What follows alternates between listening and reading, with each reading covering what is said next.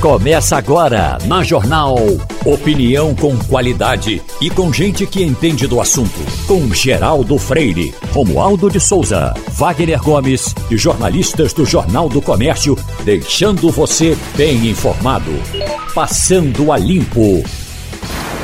Passando a Limpo começa hoje na bancada com Romualdo de Souza, direto de Brasília, Igor Maciel aqui em nossos estúdios e também Fernando Castilho. Lembrando que daqui a pouco nós vamos entrevistar o pré-candidato ao governo do estado, ex-prefeito de Jaboatão, Anderson Ferreira. Mas vamos começar o nosso programa hoje trazendo o um assunto direto de Brasília, um assunto importante, Igor Maciel, Fernando Castilho e Romualdo de Souza.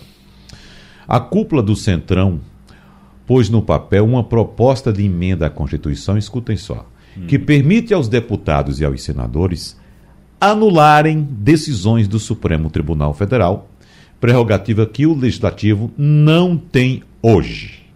Então, o texto dá ao Congresso o poder de revogar julgamentos da mais alta corte do país sempre que a decisão judicial não for unânime e houver uma alegada extrapolação dos limites constitucionais. Romualdo de Souza, nos traga detalhes, por gentileza, dessa informação, porque a gente já tem uma análise prévia e até uma opinião de que, uh, ou até um questionamento, como é que pessoas que às vezes não têm conhecimento jurídico, no caso nobres parlamentares, são responsáveis pela aprovação de nomes ao Supremo Tribunal Federal. Ou não. não é?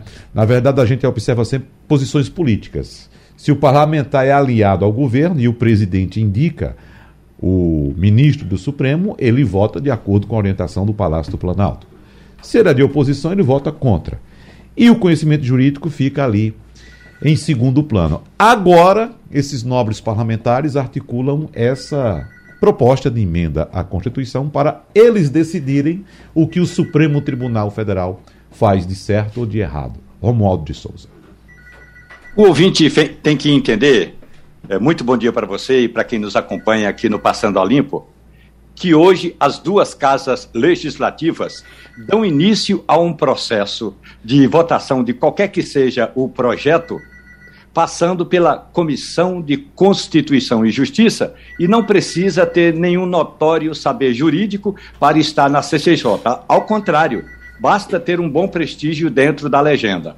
No caso da escolha dos ministros do Supremo Tribunal Federal, que é uma indicação do presidente da República, essa análise, essa sabatina, se dá na CCJ do Senado e depois no plenário da Casa.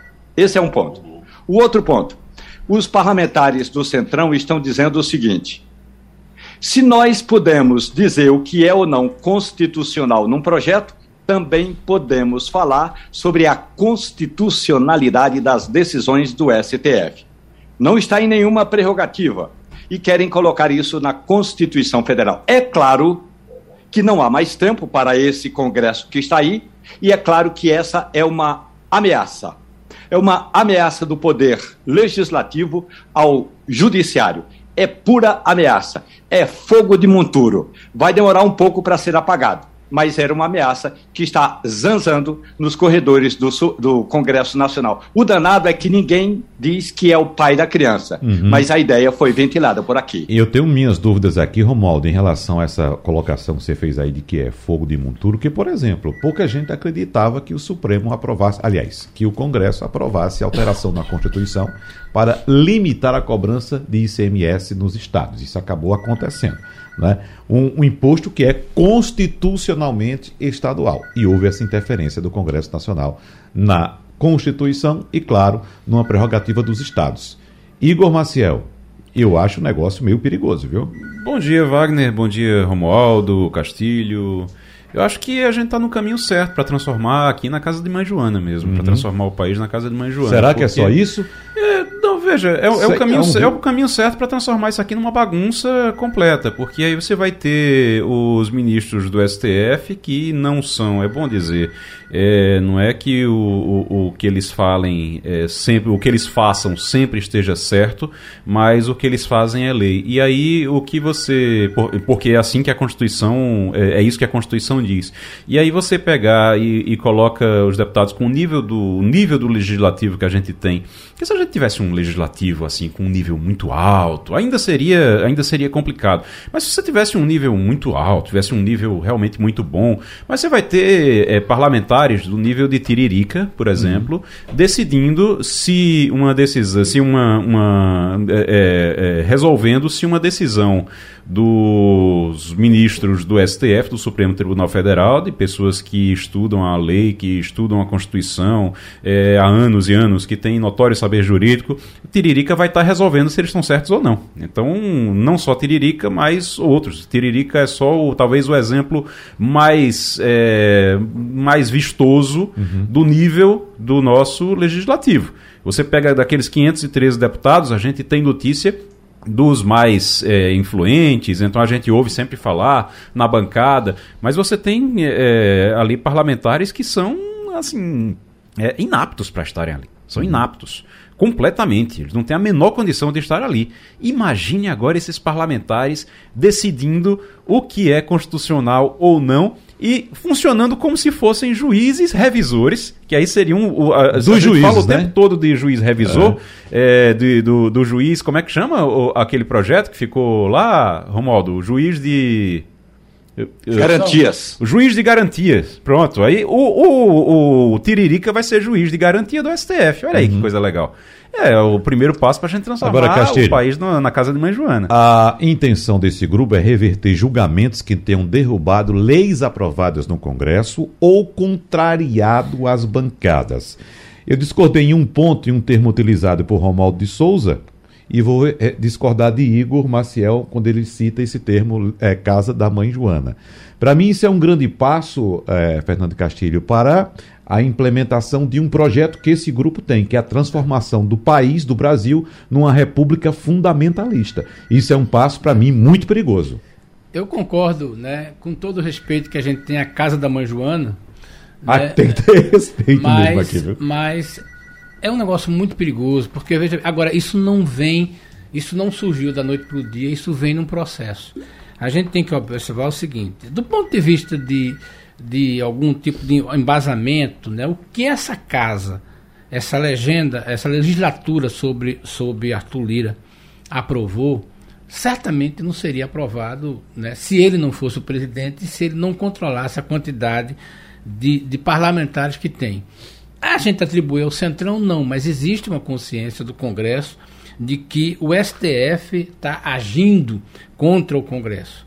Agora, é aquela história. Se um negócio desse começa a ser ventilado, nós estamos falando aí o seguinte: aquela, aquela cláusulazinha que está lá na Constituição, que os poderes são independentes e são equivalentes, ela está indo para o espaço, não tem como achar isso. Por que é que, de repente, o Poder Legislativo passa a ser uma casa revisora? Isso não tem. Isso, do ponto de vista jurídico, é um absurdo. Né? Do ponto de vista da democracia, é muito ruim.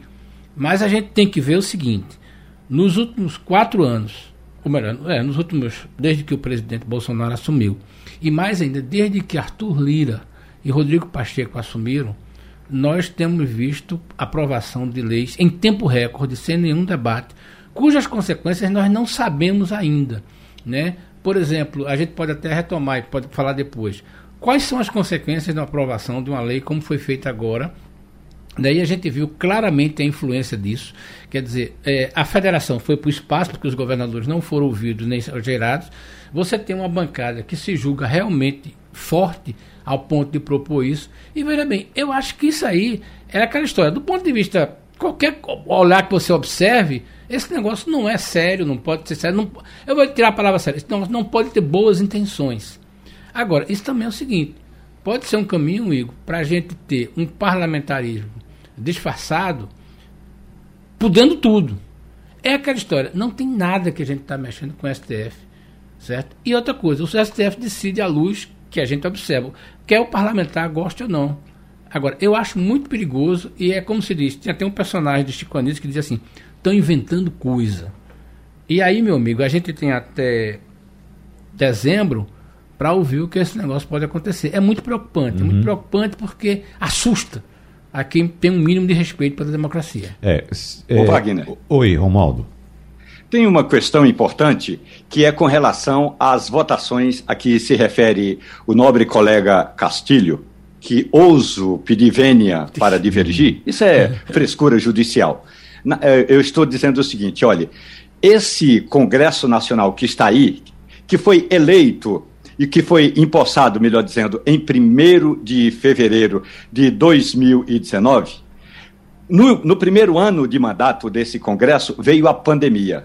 Em seguida, vieram todas as sessões que não eram presenciais, eram as chamadas sessões virtuais. E hoje, apesar de toda a situação da pandemia, ainda temos sessões semipresenciais. O parlamentar não precisa vir a Brasília.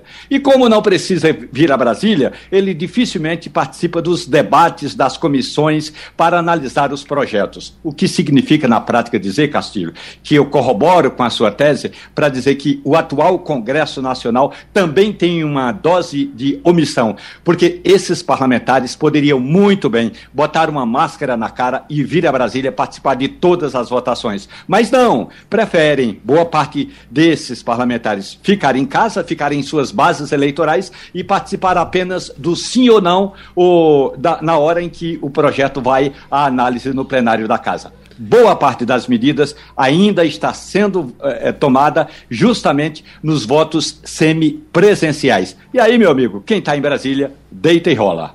Agora, vamos lá, Romualdo, que Igor também trouxe um nome, e o Igor também trouxe um exemplo assim extremo, né, do parlamentar Tiririca.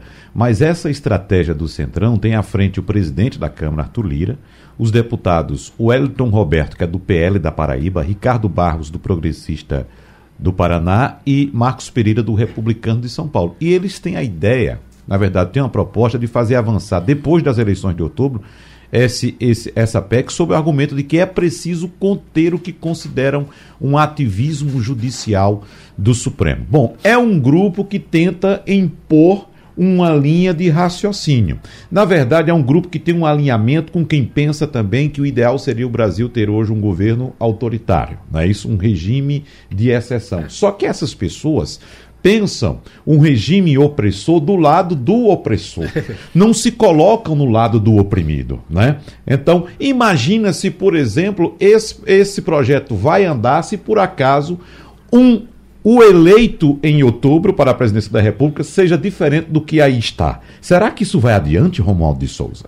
Bom, a questão toda é a seguinte: imaginemos que não seja o grupo do Centrão atual, que está no comando do Congresso Nacional, que o presidente seja adversário desse grupo. Aí toma posse em 1 de fevereiro, a primeira coisa que ele tem que fazer é articular uma bancada, uma bancada decente, condizente com os seus objetivos. Lembremos-nos, pois, que em 2003, Lula, quando assumiu o mandato, ele não tinha maioria no Congresso Nacional, ou a maioria que ele tinha era frágil. O que fez Lula? Criou um esquema que mais tarde veio a ser chamado de mensalão do PT. Então, o próximo presidente da República, se não estiver de acordo com esse centrão que está aí, vai ter de se articular com esse centrão que está aí para modificar, inclusive, alguns projetos aprovados na atual legislatura. Wagner Gomes, se o atual, se o futuro presidente da República for o atual presidente Jair Bolsonaro, ou seja, se ele vier a ser eleito, propostas como essas têm chances de serem é aprovadas. Uhum. Agora, se for um, um, um presidente diferente, ele vai ter de se articular para evitar esse tipo de articulação como o Centrão que está hoje aí. Claro que ele não vai acabar com o Centrão porque ele não é besta, mas vai ter que ter um Centrão um tanto quanto mais moderado, ponderado. Algum complemento, Igor? Não, acho que é isso mesmo. Eu acho que é, Romualdo está certo. Eu acho que você consegue garantir ali a, a, uma aprovação, a aprovação de algo desse tipo somente se Bolsonaro realmente for eleito. Mas eu, eu reeleito. Só eu, eu acredito, sinceramente, que mesmo o Bolsonaro sendo reeleito, acredito que não é tão simples assim para manter uma proposta desse tipo, porque a gente, vai, a gente tem uma eleição polarizada, uma eleição muito equilibrada, independente de quem vença, você vai ter a opinião pública, ou pelo menos quase metade da opinião pública, é contrária a algo desse tipo. Então, acho que não, é algo que não prospera, porque a pressão vai ser muito grande em cima dos parlamentares. Mas vamos aguardar e ficar atento, porque é sempre bom a gente ficar atento a esse tipo de maluquice. Bom, a Rádio Jornal iniciou na última quarta-feira, dia 8, uma série de entrevistas com pré-candidatos ao governo do Estado para tratar de políticas públicas e propostas para a habitação popular obras de prevenção nas áreas de risco, planejamento e ordenamento urbano nas áreas de morro. Esse é o foco das nossas entrevistas, como já disse, que começou na última quarta-feira, dia 8, e já foram ouvidos os pré-candidatos João Arnaldo do PSOL, Miguel Coelho do União Brasil, Raquel Lira do PSTB e Marília Reis do Solidariedade. E hoje vamos entrevistar o pré-candidato pelo PL, Anderson Ferreira. Anderson Ferreira, que é filho do deputado estadual Manuel Ferreira e irmão do deputado federal André Ferreira.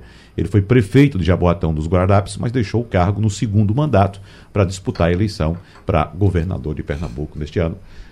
Pré-candidato Anderson Ferreira, seu tempo começa a, a, correr a partir de agora, são 9h21, vamos até 9h41. Seja bem-vindo, bom dia para o senhor. Obrigado, Wagner. Estamos aqui à disposição de falar da nossa pré-campanha ao governo de Pernambuco, também falar do nosso estado né, e das nossas propostas para essa pré-campanha eleitoral. Como eu disse ao senhor, a nossa entrevista, as nossas entrevistas giram em torno de habitação popular, obras para prevenção da área de risco, planejamento e ordenamento urbano nas áreas de morro. Estamos passando por uma tragédia jamais vista em Pernambuco. O senhor foi prefeito, sabe muito bem como é que as prefeituras devem agir nesse momento. Mas, no entendimento do senhor, Onde foi que o governo do estado pecou nesse momento, nessa tragédia? Olha, a gente não pode querer, num momento de tragédia, achar culpados, né? Isso são planos que têm que ser elaborados em décadas, assim, em várias gestões. Né? A gente não pode achar um culpado é, de algo que você tem a noção. Chover 500 milímetros em menos de três dias, só houve isso há 47 anos atrás. Né? Em 1975. Então é algo que realmente foi uma fatalidade. Lógico, é, cada qual tem que fazer o seu papel. Jaboatão, eu quando estive à frente da gestão por cinco anos, fizemos um investimento muito forte de área de encosta, mais de 25 milhões. Né? Tivemos aí também um projeto habitacional é, histórico, nunca houve numa gestão tantas entregas. Foram mais de 2.224 unidades né, de habitação, mais de 6 mil famílias foram contempladas com moradia.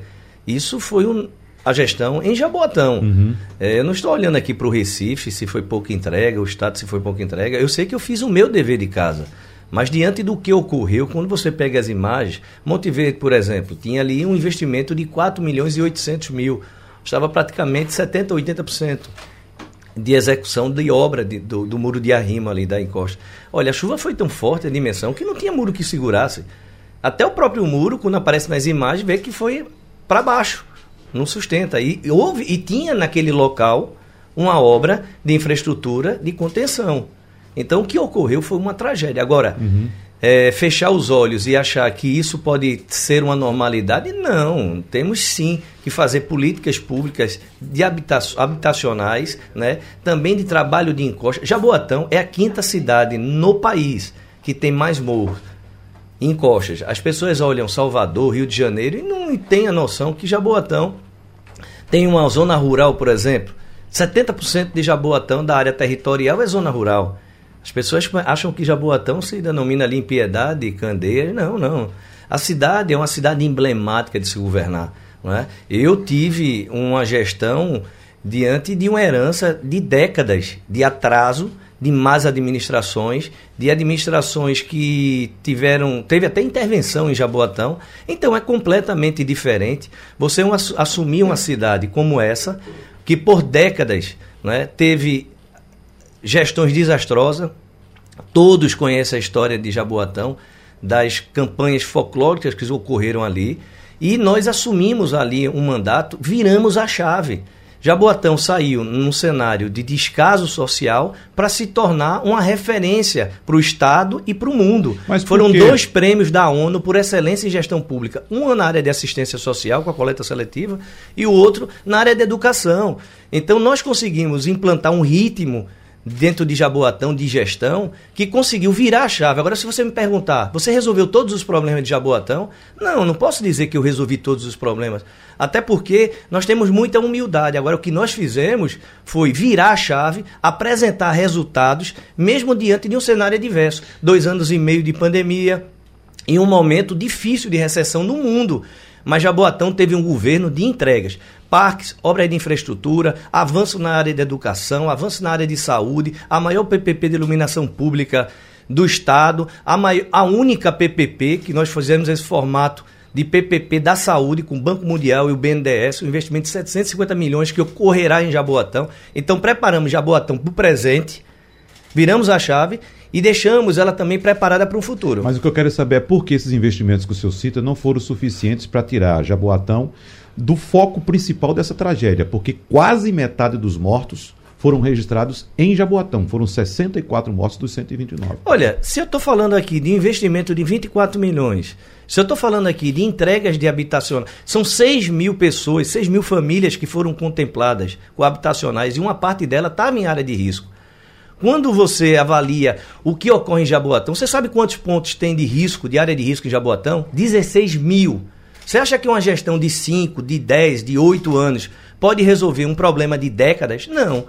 O que pode é dar um início a uma nova geração de investimentos dentro dessa área e priorizar. Foi isso que nós fizemos. Nós priorizamos, nós fizemos obras. Agora, algo que acontece, que aconteceu há 47 anos, se repetir dentro do Estado, a gente não pode aqui achar culpado e achar que uma gestão possa definir e resolver todos os problemas. Você sabe quantas pessoas tem hoje em áreas de risco em Jaboatão? 40, mais de 40, de, de 47 mil pessoas moram em área de risco. Quer dizer, se eu fazer uma conta rápida aqui com você, você pegue cinco construtoras, coloque para executar as habitacionais, para atender 47 mil pessoas, você leva quatro anos e você não termina de construir esses habitacionais. Se tivesse recurso para tirar todas essas pessoas desses locais. Então, o que é que a gente está falando aqui é de viabilidade técnica. Então, eu não posso chegar e achar um culpado nesse momento. O que nós temos que fazer é dar início, é começar a executar. E houve investimento de 24 milhões, houve um plano habitacional de moradia para tirar essas pessoas. Sim, fizemos isso. Só basta você equiparar Jaboatão com Recife ou com o Estado. E você vai ver o número de habitacionais e de moradia que entregamos.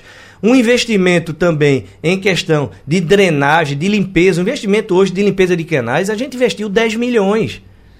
Então, isso é uma tragédia que ocorreu. Jaboatão fez sim o seu dever de casa. Agora, infelizmente, foi uma fatalidade o que ocorreu. Preciso sim que todos os governantes, seja do governo federal, do governo estadual, do governo municipal, possa dar sua contribuição também. Não é só chegar e colocar isso na conta de uma pessoa só ou de uma única gestão. Isso tem que ser um ciclo, um ciclo cultural e todos os candidatos, eu acho, acredito que todos os pré-candidatos terão sim que abordar esse tema com a responsabilidade que Jaboatão teve. Aconteceu mortes, aconteceu sim, mas houve investimento, houve sim mobilização também diante de um plano habitacional diferente das demais cidades. A verdade tem que ser dita e eu não tenho nenhuma dificuldade de falar sobre isso. Igor Maciel. Candidato, é, muito bom dia. E quando o senhor disse que é, fez investimento, que a prefeitura fez investimento, mas não foi suficiente, é, a gente a gente está vendo que não foi suficiente porque Lógico. morreram todas essas pessoas e essas mortes foram principalmente em Recife e em Jaboatão.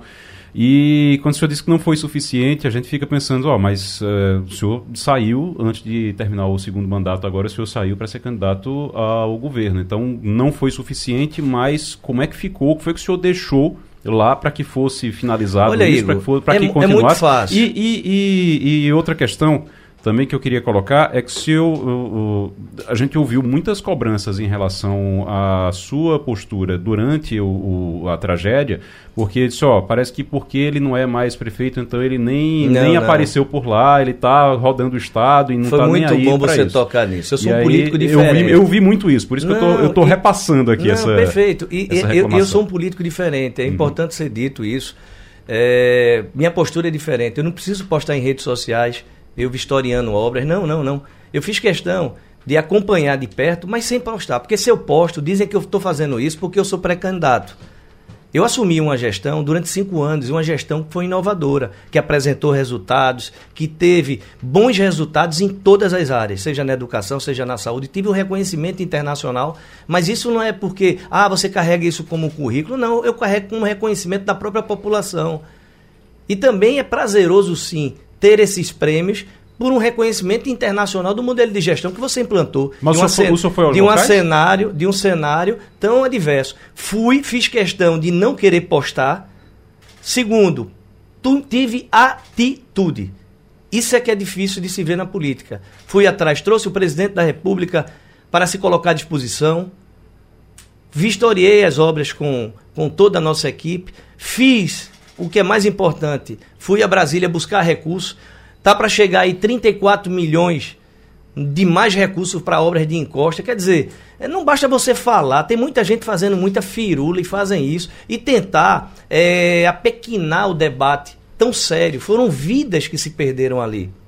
E você pegar um tema como esse e tentar fazer palanque político, isso é a velha política de Pernambuco, a política do, do, do, da pequena política, a política do descaso, a política de tentar agredir um ao outro. Não. Eu faço, eu não, em nenhum momento aqui eu quis culpar o governo de Pernambuco, quis culpar a, a, a prefeitura do Recife, eu querer me defender. Não, não, não. Eu mostrei o que foi feito. Isso que aconteceu foi uma tragédia. E o que nós fizemos, o poder de reação. Ah, mas aconteceu essa tragédia, teve fatalidade. Lógico. Imagine, vem um tsunami, uma placa uma placa no mar lá, não sei como é nem que se diz essa, esse tipo. Te, tectônica. Tectônica, placa tectônica lá, faz um movimento, vem uma onda, o Recife comporta essa quantidade de, ar, de água, vem um tsunami, faz uma devastação dentro de Pernambuco. Você vai achar culpado? Ah, não, deveria ter feito uma construção de uma muralha no mar. Pelo amor de Deus, gente. O que ocorreu foi algo que não acontecia em 47 anos. Aí você faz uma pergunta simples e clara. Jaboatão, tudo que foi construído dentro de Jaboatão, de entrega para a população, foi esquecido? Ah, o prefeito sumiu. O prefeito, não sou prefeito. Eu acho, eu hoje estou como pré-candidato. Existe um prefeito que é Luiz Medeiro Humano, que estava dando respostas com a população, estava presente, e ele tem que ocupar o papel dele como prefeito. Eu, como pré-candidato, se eu boto nas minhas redes sociais fazendo. Você viu a palhaçada, desculpe o termo, mas eu sou Anderson Ferreira, eu gosto de falar assim mesmo. A palhaçada de sensacionalismo que candidatos às estaduais, federais, é, candidatos ao governo de Pernambuco fizeram. E a população, quando chegava em determinados locais, repudiava aquela atitude. Eu não, eu cuidei de trazer o quê? Recursos. Eu cuidei de assessorar e ajudar o prefeito que estava que está à frente da cidade. Então, a minha diferença é essa. Eu sou muito. E outra coisa, vale salientar. Houve investimento, sim, tá aqui, são números e são, e são obras que estavam lá presentes. Quando você filma e vê Monte Verde, você vê um muro de arrimo lá. Aí você achar dizer qual é o muro que segurava, qual é a obra de infraestrutura que conseguia, conseguia segurar uma tragédia como aquela. Aí você quer agora culpar alguém, culpar A, culpar B, culpar C. Problemas de décadas a gente tem aí mais de 300 mil pessoas que moram em área de risco. Qual é o plano social que habitacional que passa a comportar em 5 anos, em 4 anos, bote 12 anos e você não consegue resolver. Agora você consegue, sim, dar início. E isso nós fizemos em Jaboatão. Investimos 24 milhões. Você tem que fazer a conta entre Jaboatão e Recife. Não é politizar o tema.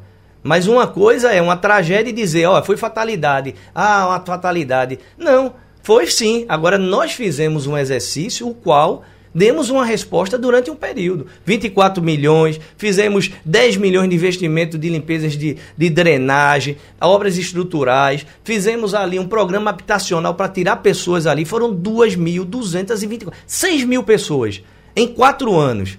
um governo entregar isso de habitação, aí eu faço um desafio. Some o Estado, some o Recife e veja se chegou no patamar de Jaboatão. Jaboatão teve essa entrega. Ah, mas houve mortes ali. Gente, você quer contabilizar essa morte dizendo que foi culpa de um prefeito? Santa demagogia. Vamos, esse é o jogo da velha política. Querem botar isso na conta? De que forma? Ah, tudo que foi feito em Jaboatão hoje virou a página, é uma tragédia? O maior parque da região metropolitana, o número de, de creches de 4 para 23, o número de, de obras que foram feitas de iluminação pública, de saneamento, trecho de orla, que hoje você olha para a Praia de Boa Viagem, o calçadão, vá lá conhecer o calçadão de Piedade, ah, vá conhecer as obras dos morros que nós fizemos, vá conhecer as obras de reformas em escolas, em prédios públicos, quer dizer, virou a página agora e querem achar um culpado, não pode. Isso é a velha política. Mas esse debate tem que ser um debate amplo. Um debate que conscientize a cada parlamentar, a cada político, de que é necessário sim dar um exemplo, como o Jaboatão deu, de investimento. Nós assumimos uma cidade que tinha um débito absurdo, débito cultural de políticas que não foram feitas de uma forma organizada.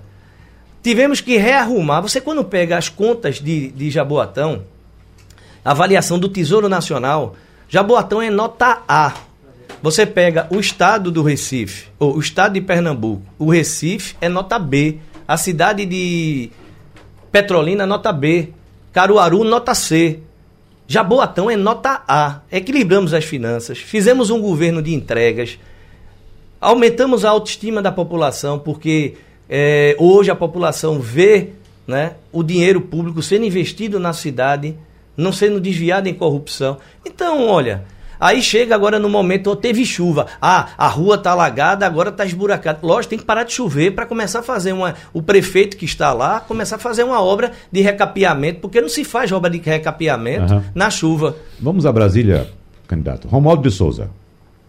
Anderson Ferreira, muito bom dia para o senhor. Bom dia. Com essa experiência que o senhor anuncia ter, eu pergunto o que pretende fazer por Pernambuco que, por alguma razão, não conseguiu fazer em Jaboatão dos Guararapes quando, quando comandou a cidade. Sabe por quê? É que hoje os bancos multilaterais anunciam que têm recursos para investir em situações emergenciais e muitas vezes prefeitos e governadores têm uma certa resistência em pegar dinheiro emprestado. Faltam projetos dos governantes e aí a consequência é sobram pessoas à margem de toda essa situação que a gente conhece nas encostas, nos morros e na questão habitacional em Pernambuco. Anderson.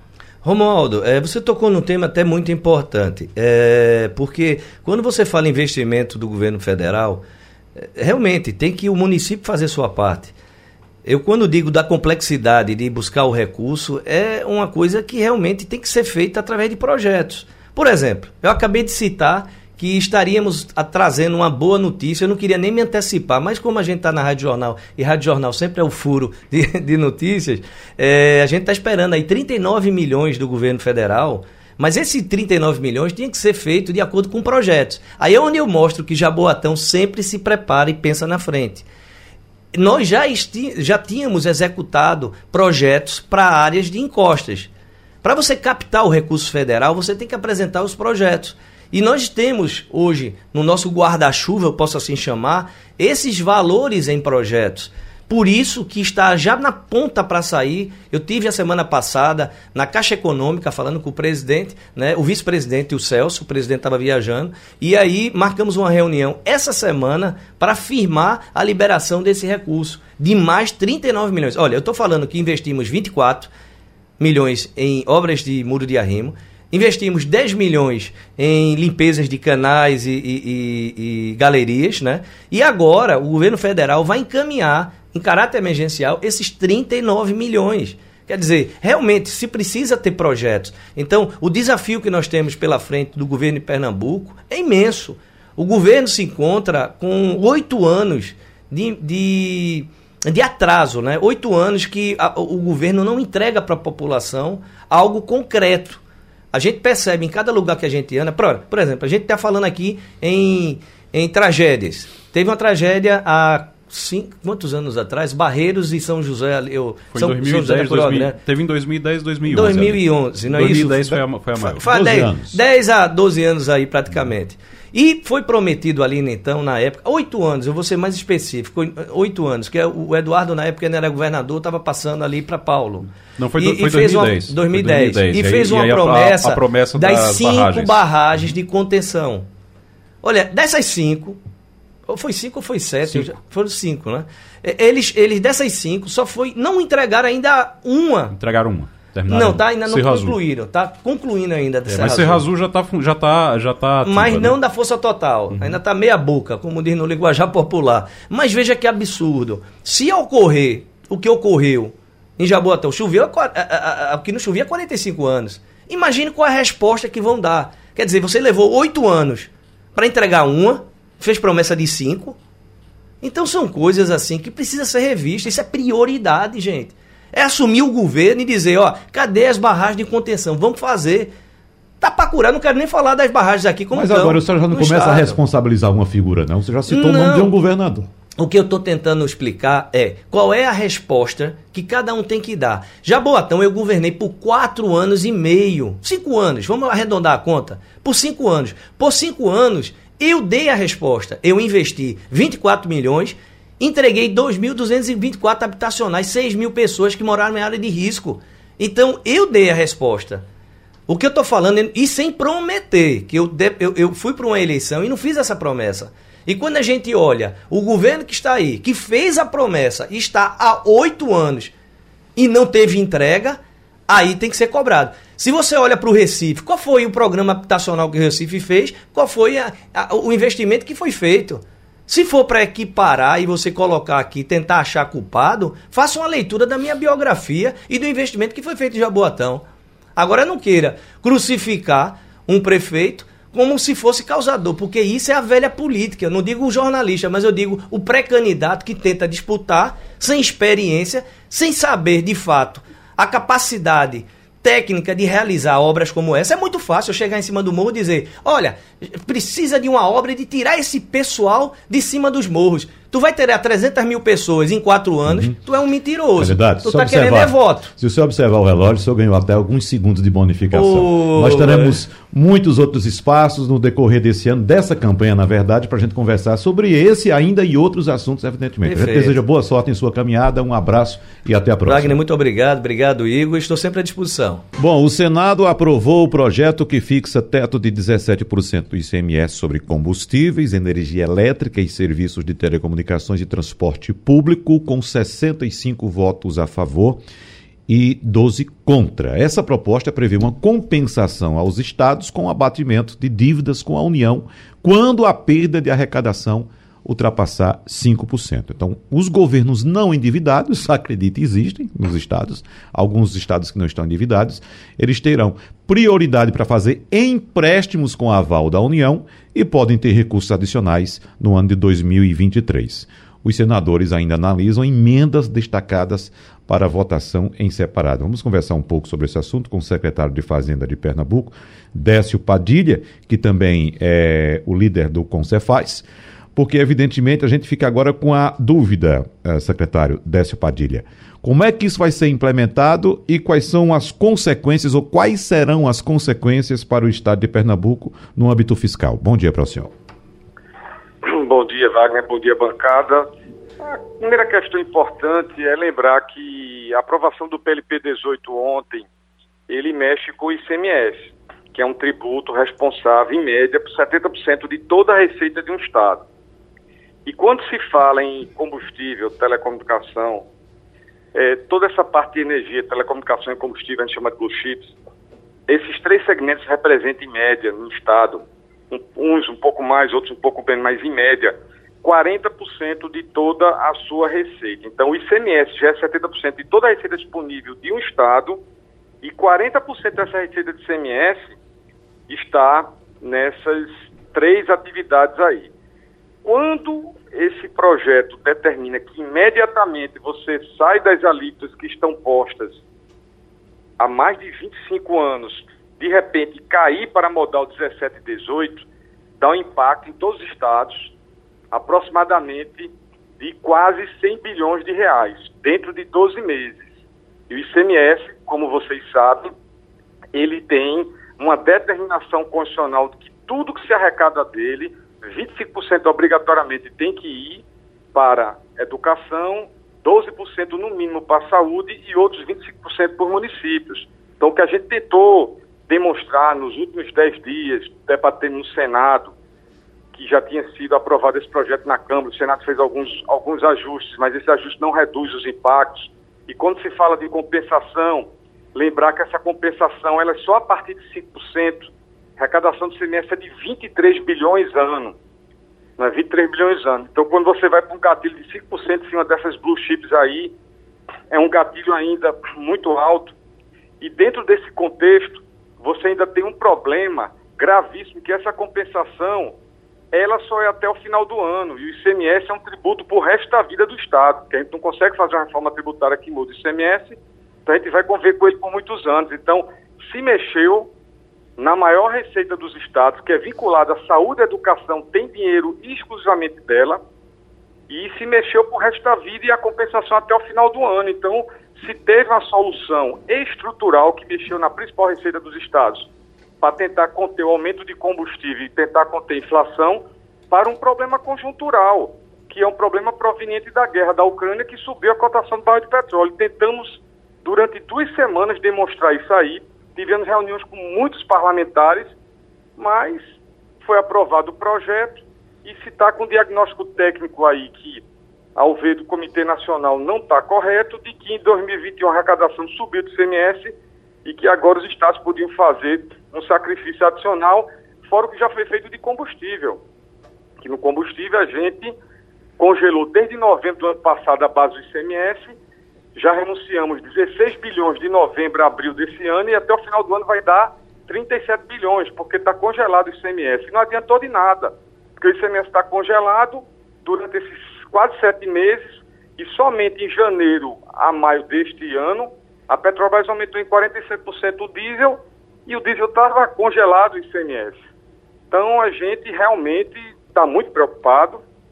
Vamos reunir todos os secretários de Fazenda para avaliar a versão final, porque tiveram algumas emendas ontem, mas esse projeto ainda segue para a Câmara e depois por sanção do presidente, que pode ter veto, pode mexer também na Câmara, antes de passar a sanção do presidente, ainda tem muita muita água por essa ponte.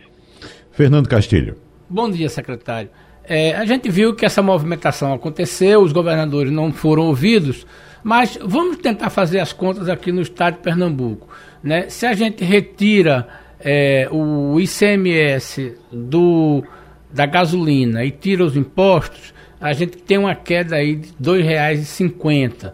É, mas qual é o cenário que o senhor vê para Pernambuco agora no final do ano? Porque veja bem, o senhor tem de julho a dezembro para recompor sua receita, que foi estimada com a arrecadação de CMS. O senhor não teria mais essa receita, como o senhor estima aí, perto de 40%. Então vamos, vamos personalizar na questão de Pernambuco. Qual é o quadro que o senhor acha que vai acontecer em Pernambuco? Veja, nós temos já um problema fiscal concreto, Castilho que quando se faz a LOA, a Lei Orçamentária Anual, ela é baseada na LDO. Isso tudo é estimado no ano anterior. Ou seja, a partir da metade do ano anterior, a gente constrói a LDO, perto do finalzinho do ano anterior, a gente aprova a LOA, que vale para o ano subsequente. Então, tudo que a gente desenhou para 2022, o que é gravíssimo, fora o que vai acontecer em 23. Eu acho que os governadores que forem eleitos terão um problema gravíssimo. Eu acho não, tenho certeza. Mas vamos para esse ano. A LOA está em plena execução. Essas receitas são receitas vinculadas. O ICMS é um tributo livre, ele é vinculado. Parte dele tem que ir para a educação, parte dele tem que ir para a saúde e parte dele obrigatoriamente para os municípios. No momento que a gente desenhou construção de hospital, construção de escola, isso vira custeio ao longo do ano. E esse custeio, você estava contando com ele além do desembolso de investimento para acabar, acabar as obras, encerrar as obras, você também tinha, vai ter esse custeio. Por consequência, o custeio de uma escola e de, uma, de um hospital ou de uma UPA é bem mais relevante ao longo do tempo do que a própria construção. Todo mundo tem um, um ditado que diz construir não é o problema, o problema é manter essas unidades. Então, quando a gente desenhou toda a projeção de prestação de serviço de educação e saúde para esse ano, a gente não contava que no meio do ano ia ter uma redução imediata, abrupta, das principais receitas do Estado. Tanto isso é grave que é bom você lembrar que o Supremo Tribunal Federal, quando decidiu sobre energia elétrica e telecomunicações, ele fez uma modulação, jogou para 2024 exatamente por causa do princípio orçamentário. O Supremo teve essa sensibilidade de que não se pode mexer no orçamento dentro do mesmo exercício. Então ele jogou para 2024. Era a nossa esperança de que o Congresso Nacional permanecesse nesse aspecto de energia, telecomunicações, como o Supremo decidiu.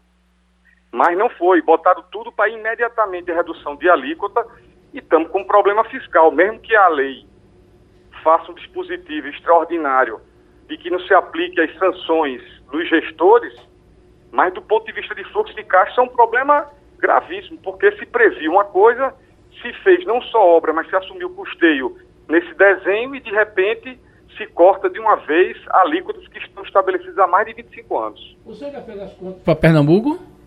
O senhor já fez é. as contas de esse buraco em Pernambuco em seis meses? Pernambuco, ele vai ter em torno de 2 bilhões e 100 em seis meses, mais ou menos isso, 2 bilhões e 100, 2 bilhões e, e em, em, torno de 2 bilhões e 2 bilhões e 6 em seis meses. Seis meses, é. tá certo. Igor Maciel. Secretário, a gente já tinha conversado aqui antes, antes dessa votação do Senado, e eu tinha questionado o senhor sobre uh, o diálogo com os parlamentares e sobre essa articulação que já tinha sido um problema na Câmara é, parece que foi um problema de novo, pelo menos os secretários não foram.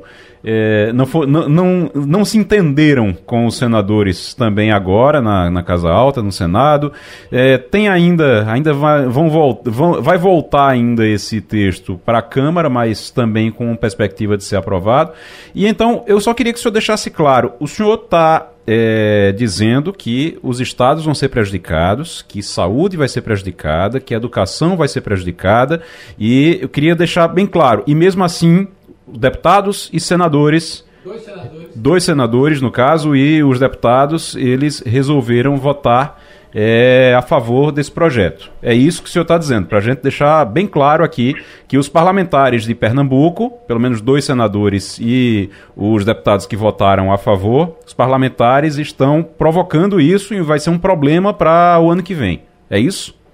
Não, o que eu estou colocando é que, diferentemente da Câmara, que não houve tempo, foram 48 horas, como eu tinha dito, no programa anterior, passando a limpo, não deu tempo nem de sentar com ninguém. Dessa vez foi feito um grupo de trabalho. O senador Jean Paul fazia, fez parte, inclusive ele foi contra o projeto, o senador Jean Paul fazia, fazia parte, e tinha o senador Fernando Bezerra Coelho e tinha o senador Alcolumbre. Fizemos um grupo de trabalho, tentamos, tentamos trabalhar oito pontos, alguns pontos foram atendidos, mas eles não têm impacto financeiro relevante. Os pontos mais assim relevantes financeiramente não foram atendidos, por isso que não houve acordo do Comitê Nacional de Secretários com os senadores. Os governadores tiveram reunião com o presidente do Senado, fizemos duas reuniões, uma numa terça-noite, outra numa quarta de manhã. Eu participei das duas reuniões com o presidente do Senado, com o senador relator e com os governadores. Os governadores foram tão atenciosos que alguns não tinham agenda e o presidente do Senado também, ele, ele fez uma reunião numa terça e outra na quarta de manhã para poder conseguir falar com todos. Mas o Congresso aprovou. Eu não tenho como falar especificamente de um ou outro parlamentar. É um assunto muito complicado, porque no ano de eleição, falar em baixar tributo, né, fala de baixar tributo em ano eleitoral, é um, é um assunto para quem está do lado do Comitê Nacional de Secretários extremamente complexo, porque quem não quer baixar tributo? O problema é a forma como baixar tributo um tributo que ele é responsável por UPA, por hospital, por educação. Da onde vão vir esses recursos para você manter os níveis de investimento? Porque tem um discurso que ele tecnicamente está equivocado. A arrecadação de 2021 foi grande, os estados estão com dinheiro, então vamos cortar tributo assim. A arrecadação de 2021 só cresceu por causa da inflação e que a base do ICMS combustível estava livre ela só foi congelada no final do ano, em novembro. Esse ano não, ela está toda congelada, há mais de seis meses. Então não vai ter aumento da base de combustível. como teve no ano passado, que ela estava livre, o dólar subindo e o, a cotação internacional e ela acompanhando. E a outra é. questão que a inflação esse ano, ela não tem um efeito do ano passado, que foi no início, que ela aumenta a arrecadação. Ela agora já está tanto tempo pressionando o consumidor que ele começa a substituir produtos de um preço por outro mais barato. Secretário, quer consumindo. vamos a Brasília, que o projeto agora segue para o, o, volta, na verdade, para a Câmara e Romualdo de Souza deve ter mais alguns detalhes. Pois não, Romualdo? Secretário Décio Padilha, muito bom dia para o senhor constitucionalista baiano Josafá Marinho dizia o seguinte: tem alguns princípios republicanos, como o Pacto Federativo, que são tão importantes que deveriam ser uma cláusula pétrea. O que faltou para que o Senado Federal, que é a casa que representa as federações, eh, não se convencessem dos argumentos apresentados pelos secretários de Fazenda. Inclusive Pernambuco, dos três senadores de Pernambuco, Fernando Bezerra Coelho e Jarbas Vasconcelos aprovaram a medida e Humberto Costa foi contra, independentemente da repercussão do ponto de vista político. O que que houve, secretário, para que esse pacto federativo fosse, digamos, ignorado? Para mim, ficou muito claro que em ano eleitoral você trazer um tema baixar tributo. Quem, se você fizer uma enquete no Brasil, não vai dizer eu quero baixar tributo. E aí fica os secretários de Fazenda explicando tecnicamente que para baixar esse tributo você tem que ter uma graduação, você tem que ter uma previsão orçamentária, você tem que fazer isso não de uma vez. Mas quem quer escutar isso? Você no ano eleitoral e aí os políticos eles seguem a opinião pública, né? A opinião pública, se você fizer enquete majoritariamente no Brasil, vai dizer que quer baixar tributo, porque o pessoal não tem clareza das consequências de quando se baixa um tributo de uma vez, como foi o caso desse PLP 18. O pessoal não tem clareza do recurso como chega para a educação, do recurso como chega para a saúde, do recurso como é que ele é repassado para os municípios. Os municípios recebem, por exemplo, 25% de tudo que a gente arrecada. O ICMS são 23 bilhões ano. Todo o dinheiro do ICMS é carimbado. Então ele não fica parado numa conta, ele não pode. Se arrecadar no final do exercício, você tem que comprovar com o que gastou. Gastou como 25 da educação, gastou como no mínimo 12 da saúde. Pernambuco gasta 17 com a saúde, porque gasta mais em virtude dos altos investimentos na saúde. 25% dos municípios que tem que repassar imediatamente. Então, as pessoas, mais que a gente explique, elas têm o que eu chamo de um assunto com apelo popular muito forte, que é vamos baixar tributo. Aí quando você vai para o Congresso Nacional, não só for o Senado, a Câmara, aí é uma votação expressiva, né? Como foi ontem e como foi na Câmara também, porque é um assunto muito árido para algumas pessoas defenderem que não pode se baixar tributo dessa forma de uma vez. Todo mundo quer escutar essa música que é vamos baixar tributo. Então, para mim, a avaliação é muito simples. Não se trata de de você ter outro, outra pauta, outra agenda. A questão é que em ano eleitoral, baixar tributo é um assunto que tem um apelo popular muito forte. Secretário de Fazenda de Pernambuco, Tess Padilha, mais uma vez, muito obrigado pela sua colaboração. Um abraço, secretário. Eu agradeço muito e agora vamos aguardar os desdobramentos na Câmara, que ela pode mudar o texto, pode permanecer o texto dessa forma e a sanção, porque o presidente também pode ter alguns vetos e depois disso os secretários, junto com os governadores, vão conversar para a gente analisar o cenário. E já vamos ligar direto o Brasil com os Estados Unidos. Vamos trazer Fabiola Góes para trazer para detalhar para a gente, na verdade, o que foi apresentado ao mundo ontem daquelas teorias da conspiração que tem gente na América Latina querendo copiar do mesmo jeitinho, né, Fabiola? Bom, bom dia para você. Bom dia, Wagner. Bom dia a todos. É isso mesmo. Tem gente querendo copiar ainda no Brasil, inclusive. Agora, essas teorias conspiratórias do presidente, do ex-presidente Trump, pode ser que elas não, não, não consigam seguir adiante, porque aqui está ah, sendo televisionada essas audiências do Congresso americano falando todas as responsabilidades que o Trump teve na, no 6 de janeiro, naquela invasão do Capitólio americano, já teve audiência na semana passada, quinta-feira, teve uma ontem, e uma ontem que foi muito esclarecedora, que trouxe o William Barr, que foi ex-procurador de Justiça aqui dos Estados Unidos, é como se fosse o ministro da Justiça, e ele diz expressamente que o Trump estava desconectado da realidade. Por que, que ele fala isso? Ele diz que Trump estava ensandecido, tinham dois grupos de conselheiros, de assessores dele, um dizendo que não havia fraude nas eleições e um outro grupo, inclusive liderado pelo Robert Giuliani, que foi ex-prefeito de Nova York, dizendo que sim, que havia fraude e seguindo nas teorias conspiratórias. E quem que o Trump decidiu seguir?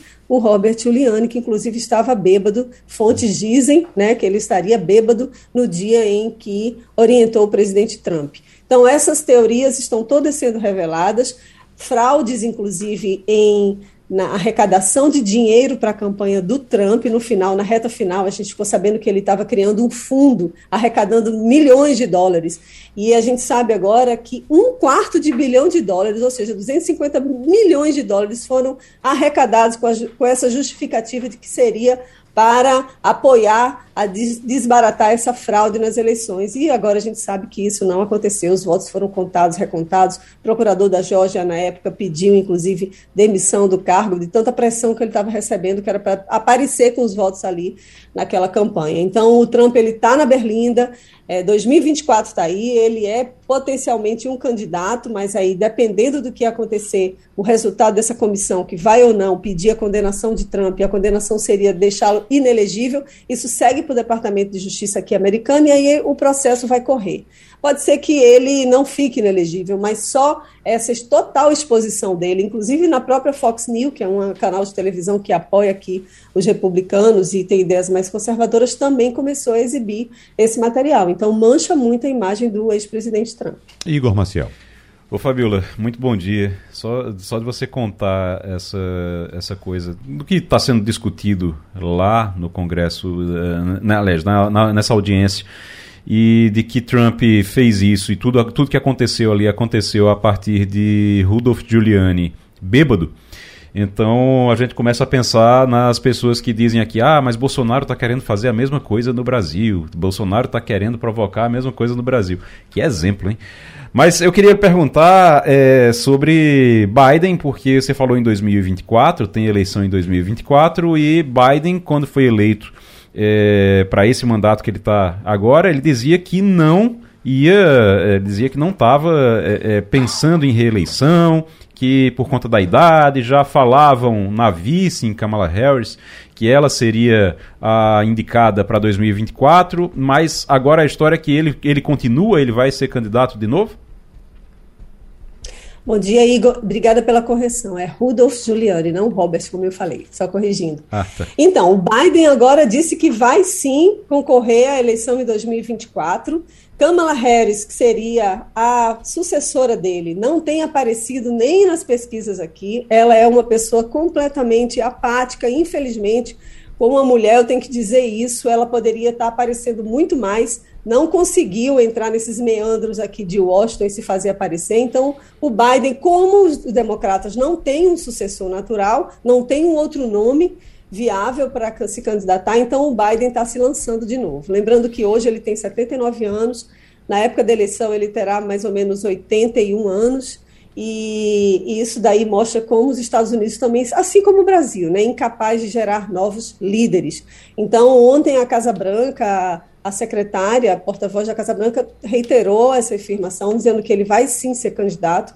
Agora, ele vai enfrentar um problema seríssimo aqui no é alta da inflação. Então, assim, em 40 anos, tá, é o maior índice de inflação da história, 8,6%. Os Estados Unidos não estão acostumados sobre isso. Os preços de tudo estão subindo, não é só de combustível, não. Passagem aérea estão caríssimas, alimentos estão caríssimos, consultas médicas, enfim tudo está subindo. Então, isso daí vai ser um agravante aí para o Biden. Pode ser que ele não consiga. E aí tem um outro lado, né? O Trump seria o, o, com quem ele, ele, iria concorrer, que também está quase com 80 anos, né? Você vê que, como os Estados Unidos, eles não estão renovando essas lideranças. Então, mas o Biden ele tinha dito que não ia concorrer à reeleição, mas agora ele está bem disposto. Não se fala em vice se seria a Câmara ou se seria um outro candidato. Brasília, Romualdo de Souza. Fabiola Góes, muito bom dia para você. Houve uma reunião às claras e outra às por a porta fechada quando o presidente brasileiro esteve com Joe Biden nos Estados Unidos. Além de pão com leite condensado, o que ocorreu nesse encontro que só você sabe, Fabiola? Bom dia, Romualdo. Não só eu sei, mas aqui já está repercutindo. Tem jornais também americanos dando notícia de que o presidente brasileiro foi pedir ajuda ao Biden para combater fraudes nas eleições. É a mesma conversa do Trump aqui. O presidente Bolsonaro já está se antecipando que, se ocorrer ele perder a eleição, ele vai dizer que foi fraude. Ele está pedindo ajuda ao Biden. Então, foi um momento constrangedor dessa conversa que só foi revelada ontem, que a gente ficou sabendo. Antes, né, quando a gente falou sobre o final dessa reunião, disse que foi uma reunião muito positiva para os dois lados, a gente não sabia desse detalhe. Né? A gente sabia que havia um, uma conversa meio ali de pé do vidro depois, que, que os jornalistas não souberam, mas fontes americanas falaram aqui para a imprensa e então a gente sabe que foi isso que o presidente Bolsonaro foi pedir para o Biden. Então, ajuda para combater essa, dizendo que seria, haveria fraude nas eleições. E o próprio Biden respondeu dizendo que não, que confiava sim nas nas eleições do Brasil, nas instituições brasileiras, na democracia que é fortalecida. Então foi um momento de constrangimento essa conversa entre o Biden e o presidente Bolsonaro. Fernando Castilho, Igor Maciel, Romualdo de Souza e Fabiola Góes, muito obrigado pela participação de hoje no Passando a Limpo. Amanhã a gente volta. A Rádio Jornal apresentou opinião com qualidade e com gente que entende do assunto. Passando a Limpo.